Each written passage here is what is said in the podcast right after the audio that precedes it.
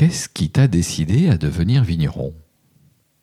C'est la première question que m'a posée Philippe Pujot. Philippe Pujot, c'est le créateur de Cavisi. Philippe, je l'ai rencontré à Vinocamp Paris en 2015.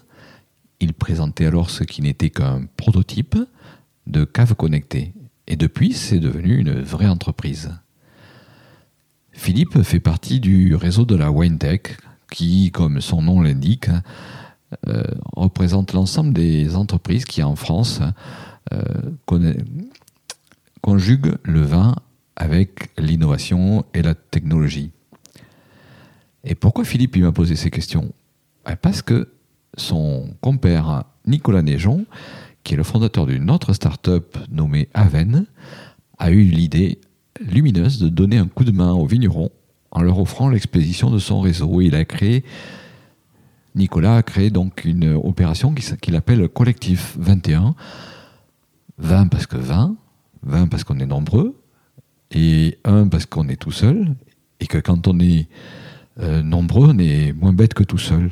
Donc euh, Nicolas a eu l'idée de faire fonctionner son réseau et de mettre euh, à disposition son réseau d'influenceurs, de les impliquer pour qu'ils mettent en avant les vignerons qui souhaiteraient un peu plus d'exposition à travers le réseau de ces influenceurs en ces temps difficiles de crise sanitaire. Voilà donc pourquoi Philippe m'a posé plein de questions. Alors Philippe, il me les a posées par mail, ces questions. Mais j'ai décidé de lui répondre à l'oral, à travers le podcast à l'écoute de ton vigneron. Donc Philippe, voilà, je te présente toutes euh, les réponses aux questions que tu m'as posées. Et j'espère que cette méthode un peu particulière te conviendra. Allons-y, c'est parti. Alors, la première question que m'a posée Philippe, c'est qu'est-ce qui t'a décidé à devenir vigneron? Bah, C'est simple, mon rêve était de devenir pilote de ligne. Ça n'a pas pu le faire, les yeux, l'anglais, enfin différentes raisons. Mais il se trouve que j'étais pas trop trop mauvais en maths. Et je suis devenu ingénieur pendant 9 ans dans une grosse boîte internationale. Et à un moment donné, donc, euh, mon, paternel m'a dit ben, on va vendre la propriété. La propriété, à l'époque, c'était 15 hectares. Ils travaillaient tous les deux, tout seuls, mes parents. Ça, ils avaient fait une très belle carrière, il y avait un très beau terroir. J'ai dit, mais c'est dommage quand même de vendre la propriété. Mais que veux-tu que nous en fassions? Bonne question. Si tu ne veux pas que nous la vendions, bah viens t'en occuper. Donc nous avons réfléchi avec mon épouse. Et au bout de quelques mois, euh, voilà, donc euh, la décision a été prise. J'ai pu bénéficier d'une formation qui s'appelle gestionnaire de domaine viticole. À l'époque, c'était l'ENITA. Et euh, donc, pourquoi je suis devenu vigneron? Ben, D'une part, par un besoin d'indépendance, de sens. Aussi, ben, pour poursuivre une entreprise familiale, ne pas briser la chaîne de transmission, donner la possibilité à mes enfants euh, de choisir de devenir vigneron ou pas. Si j'avais brisé cette chaîne, ils n'auraient pas eu la possibilité. Bon, ben là, je pense pas que j'ai d'enfants qui deviennent vignerons, mais c'est pas grave. Hein, ils, ils, seront, ils seront heureux euh, d'une autre façon. On a essayé de, de, leur transmettre des valeurs quand même, des valeurs paysannes, des valeurs de bon sens. Bon, ils s'en sortent pas mal, euh, mais ils seront vraisemblablement pas vignerons. Donc voilà ce qui m'a euh, décidé à devenir vigneron.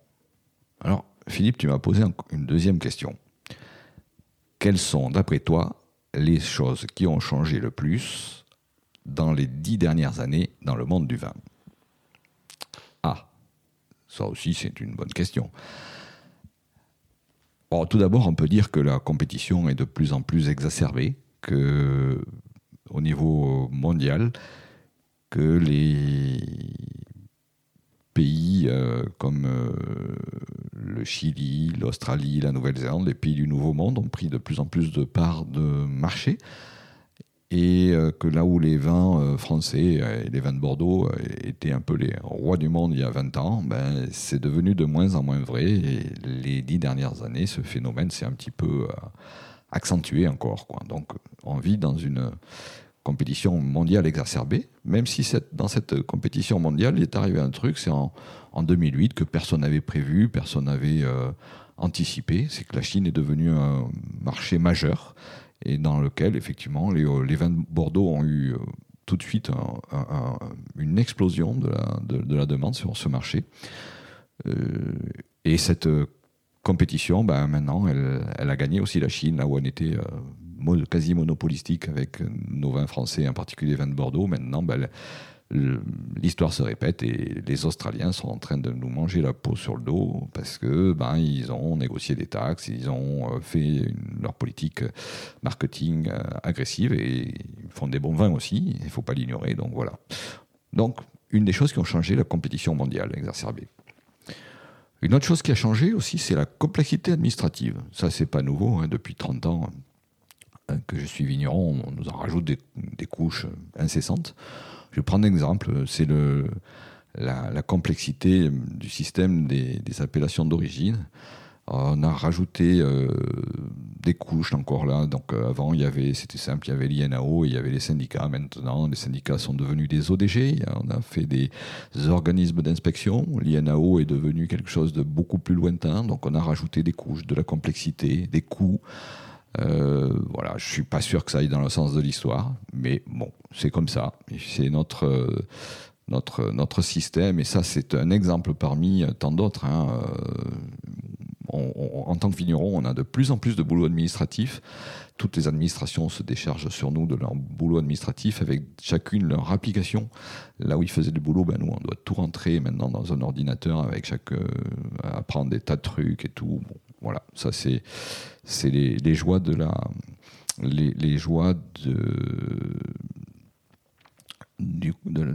l'administratif pour le vigneron. Dans les choses qui ont changé dans les dix dernières années, il y, a un truc dont on ne parlera pas, peut-être pas beaucoup. Les gens n'ont pas l'habitude d'en parler parce que c'est un peu tabou. Moi, j'ai pas de tabou là-dessus. Euh, ça me gêne pas d'en parler. Euh, en 2006, il y a une nouvelle réglementation européenne qui a permis, euh, permis l'arrivée du, bois dans les appellations d'origine, au moins celles qui ne l'ont pas interdit. Certaines l'ont interdit dans leur cahier des charges, mais pour celles qui ne l'ont pas interdit, on peut maintenant mettre du vin dans le chêne, ça c'est traditionnel depuis très très longtemps, mais allez savoir pourquoi on ne pouvait pas mettre de chêne dans le vin. Et désormais, c'est possible. Donc, euh, et du chêne, il y en a de toutes les, formes, avec toutes les cuissons possibles, comme les, euh, les barriques. La seule limite qu'impose la réglementation européenne, c'est la taille minimum, c'est, euh, je crois, 2 mm, quelque chose comme ça. Donc le bois, ça permet de faire pas mal de choses. On peut effectivement masquer des défauts avec du bois, mais ça ne donnera jamais quelque chose de vraiment extraordinaire. Euh, bon, euh, ça c'est une utilisation, ça on évite ça.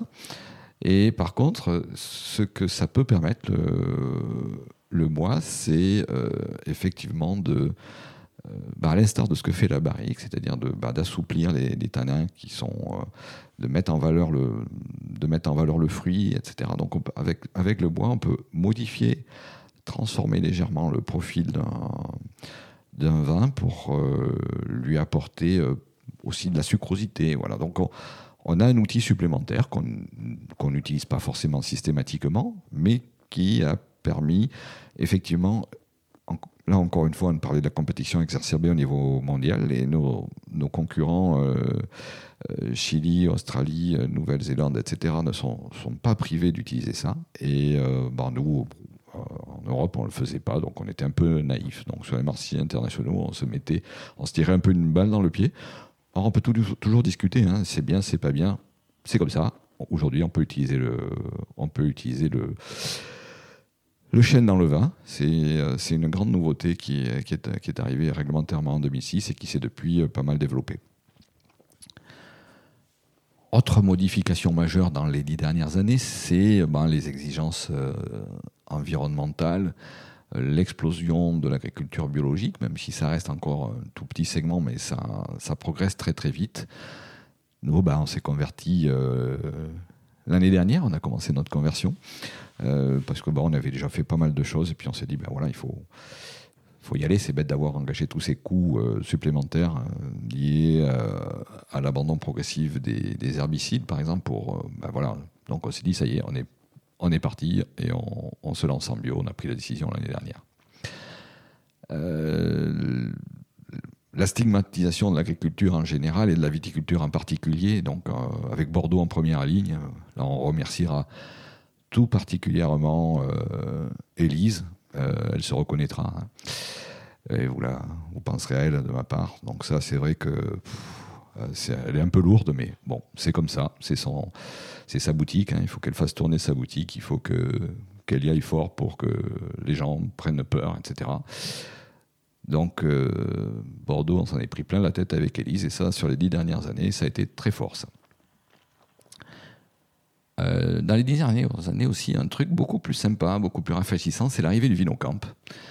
Merci à Anne-Victoire et Grégoire et puis tous les bénévoles qui ont permis ça. Et puis depuis, euh, c'est Arnaud qui s'est joint à ça, et puis d'autres, euh, bien d'autres, beaucoup d'autres qui sont devenus des copains. J'ai participé à pas mal de Vinocamp, et moi je trouve que c'est, c'est un événement qui est peut-être passé un peu sous les radars. Hein. C'est pas un événement hyper médiatique, mais euh, ça a permis un brassage d'idées, ça a permis l'émergence de relations entre des gens qui ne se seraient jamais croisés sans cela. Euh, voilà, donc pour moi, c'est. Voilà, en tout cas, pour moi, ça a été très très important. Quoi. Ah, puis un dernier truc hein, aussi euh, qui a changé dans les dix dernières années, même dans les deux derniers mois, c'est l'arrivée de ce putain de virus qui est en train de rebattre toutes les cartes. Il va falloir essayer de pas tomber malade, ça c'est une première chose, parce que ça a l'air pas sympa quand on tombe malade, mais aussi de survivre économiquement, et ça c'est un peu challenge. D'où l'utilité de Collectif 21 et euh, voilà de, faire notre, notre boulot de vigneron euh, qui en plus effectivement d'être euh, un boulot de paysan, un boulot de cuistot, un boulot de gestionnaire d'entreprise, on doit aussi faire du marketing et du commerce. Donc, euh, Collectif 21 nous aide à faire du marketing, et ça, c'est super. Donc, c'est ce putain de virus, comme je l'appelle, c'est sans doute l'événement majeur hein, qui va redéfinir tous les contours de nos sociétés, et celui du mondo vino n'y échappera pas. Bon, alors ta question suivante, euh, Philippe, c'est parmi les vins que tu produis, si tu devais en choisir un seul, lequel choisirais-tu et pourquoi? Bon, c'est facile ces questions pièges. Hein. Ouais, bon, ben, je les aime tous. C'est trop difficile, bien sûr que je les aime tous. Allez, je vais quand même me prêter à l'exercice. Il y a deux ou trois ans, je t'aurais dit le clairer. C'est notre rosé on steroids. Et c'est mon dada depuis mes débuts de vigneron. Mais, mais, c'est pas de celui-là que je vais te parler aujourd'hui. Je vais te parler de blanc. Parce que j'aime, il se trouve que j'aime de plus en plus les blancs. Et maintenant, c'est notre cuvée Marie-Louise, que j'aime tout particulièrement faire découvrir. Alors, Marie-Louise, c'est le nom de ma grand-mère. Et malheureusement disparue. Hein. C'est, elle n'est plus là, mais ma grand-mère adorait Marie-Louise. Bon, voilà. Euh, j'ai trouvé intéressant de faire une étiquette pour elle, quoi, pensant à elle. Et euh, ma sœur, ma cousine, ma tante, tout, voilà, tout le, tout le monde aime, beaucoup euh, cette idée. Et cette cuvée Marie-Louise, elle étonne parce que qui croirait qu'un tout simple Bordeaux blanc de 10 ans puisse tenir encore la route et procurer des émotions Bah personne. Bah pourtant quand je le fais goûter, bah, c'est ce qui se passe et les gens sont waouh surpris. Oh ça plaît pas à tout le monde, hein. on on peut pas faire, plaisir à tout le monde. Mais curieusement, c'est une bouteille qui ne reste jamais à moitié pleine. Donc, euh, ben voilà, ceux qui voudraient découvrir Marie-Louise, ceux qui veulent en savoir un peu plus, voilà, je ne vais pas tout raconter là, mais voilà, c'est euh, maintenant, mon, c'est devenu mon autre dada après le clairé. Donc voilà. Donc, mais ceci dit, hein, on a une gamme qui a euh, une dizaine de vins différents et, je les aime tous, quoi. Mais tu as voulu que j'en choisisse une, alors ben, c'est Marie-Louise. Donne-nous trois mots qui décriraient pourquoi tu fais du vin. Bon, ben, ça c'est simple. Ça c'est une question qui, est vraiment simple. Mais je pourrais en parler pendant des heures. Alors bon, tu m'as dit de faire court. Donc je vais faire court. Alors je fais du vin bah, tout d'abord pour euh, procurer du plaisir et si possible de l'émotion à celui qui va le boire. Ça, c'est la première réponse qui me vient à l'esprit. Euh, ensuite, bah, euh, ça fait vivre quelques familles, c'est déjà pas mal. Ça. Bah, il faut entretenir et préparer la transmission d'un terroir, parce que bon, voilà, c'est la formule. Hein, les bateaux, c'est pas moi qui l'ai inventé, mais on est que locataire. Hein. donc, puis on, on, emprunte la terre à nos enfants. Donc, ben voilà, il faut. Alors, ce ne sera pas mes enfants au sens propre du terme, mais il y aura quelqu'un d'autre après moi qui, euh, qui va euh, certainement faire de la vigne ou autre chose au niveau agricole. Donc euh, voilà, transmettre ce terroir. Et puis aussi faire vivre le territoire, parce que s'il n'y a plus de vigne dans l'entre-deux-mer, ça va être un peu tristouné et désert. Aïe, aïe, aïe. Mais bon, voilà. Donc ça, c'est un peu les, les raisons qui, qui font que je fais du vin. Quoi. Donne-nous le nom de notre vigneron dont tu es fan et dis-nous pourquoi tu l'as choisi. Ouais, ça c'est encore une autre question. T'es vache quand même de me poser des questions comme ça, Philippe. Parce que je vais m'aliéner plein de copains et de gens que j'admire, que j'adore. quoi. Mais bon, il faut en choisir un. Allez. Alors je vais en choisir un, c'est un peu un copain par ordre chronologique. Il se trouve que, donc, comme je te l'ai dit tout à l'heure, euh, je me suis euh, reconverti grâce à l'ENITA, qui s'appelle aujourd'hui euh, Agro Bordeaux, ou Bordeaux Sciences Agro, je ne sais plus, ça change tout le temps de nom.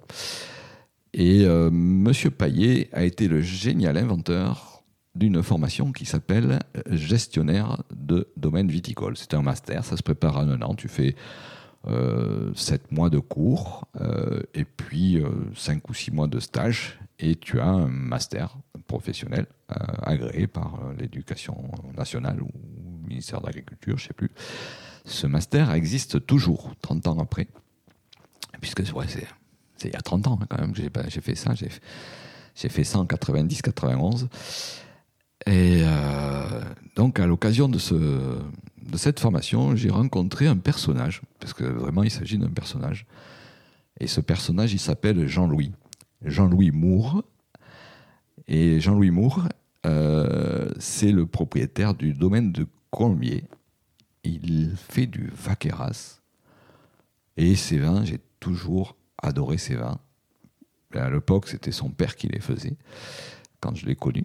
Puis euh, lui, il était géologue et il s'est reconverti vigneron. Alors il peut te parler des cailloux des côtes du Rhône pendant des plombes. Et là, je peux te dire que tu vas en savoir, euh, tu vas en savoir pas mal. Hein.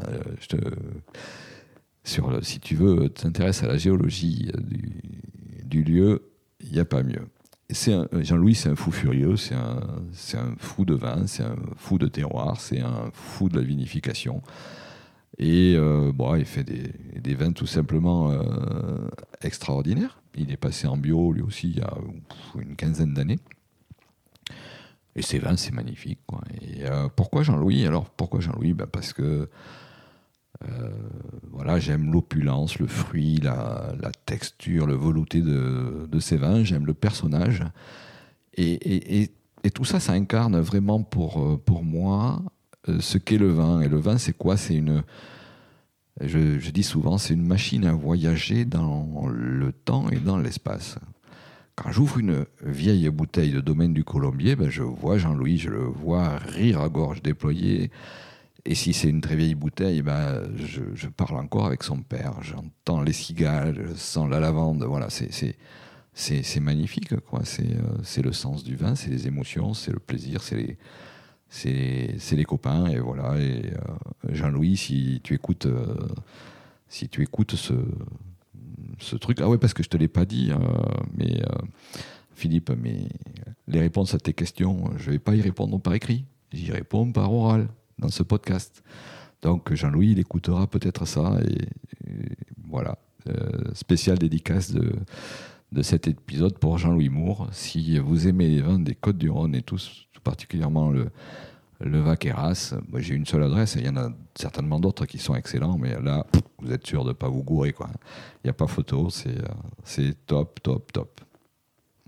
Voilà, bah écoute, euh, Philippe, j'arrive au bout de tes questions.